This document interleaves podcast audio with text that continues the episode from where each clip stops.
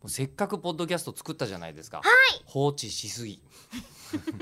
んえどこに対するクレームなんですかクレーマー吉田さんえっとですね、えーまあ、クレーマーはもう触るものみんな傷つける、まあ、僕らもずっとこう ギザギザハード を 僕持てらっ余てしていこるうこうシュッとねまとめられちゃいましたけ私れど僕がももう藤文也であるのは直行という名前で活動されてますもん ねもうねそうですえーもうね F ブラッドの二人がお送りしている、はい久しぶりに言い まし嘘ばっかた久しぶりに言いました けども、はい、あのーせっかくポッドキャスト作ったじゃないですか、はいでも作ったのがうんちょっと作りすぎて、作イりベすぎてントの、うんねイベントの宣伝のために始めたこのラジオがはいはいうんイベントの当日に更新されるっていう、いやうんそれ聞いてこねえだろみたいなタイミングうにんうんなってたじゃないですか、まあでもねそれだって吉田さんがまだ取れるよまだ取れるよって言ったんですよね誰も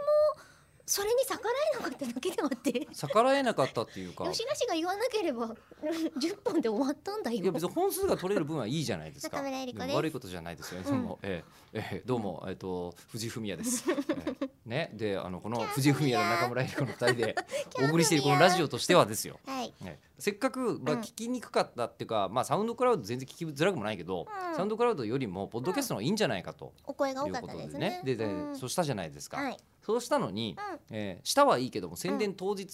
しょ、うんイベント当日にそれを更新して、うんえーやった意外といい結果が出たはずなのに、うんうんあのその後が2週間ぐらい空いてませんかこれもあっとかそうなんですよ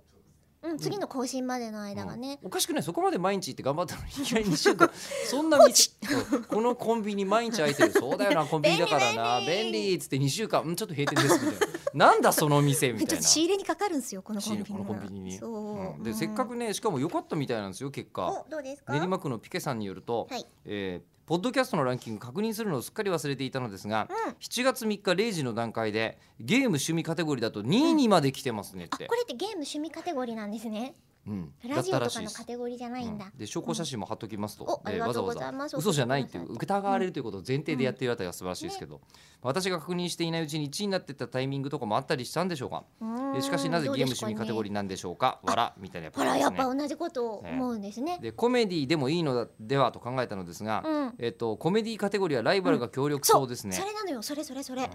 でこれはゲーム趣味で正解だったかもとうん、う言んわれてるんですが、まあ、僕ら2位でしたよね7月3日え0時の段階でのゲーム趣味、1位は何かはい何です書かいていただいてます、えー、1位はですね、えーエッチな英会話えそれ組み合わせちゃったんだえそれこそうん趣味カテゴリーなんですか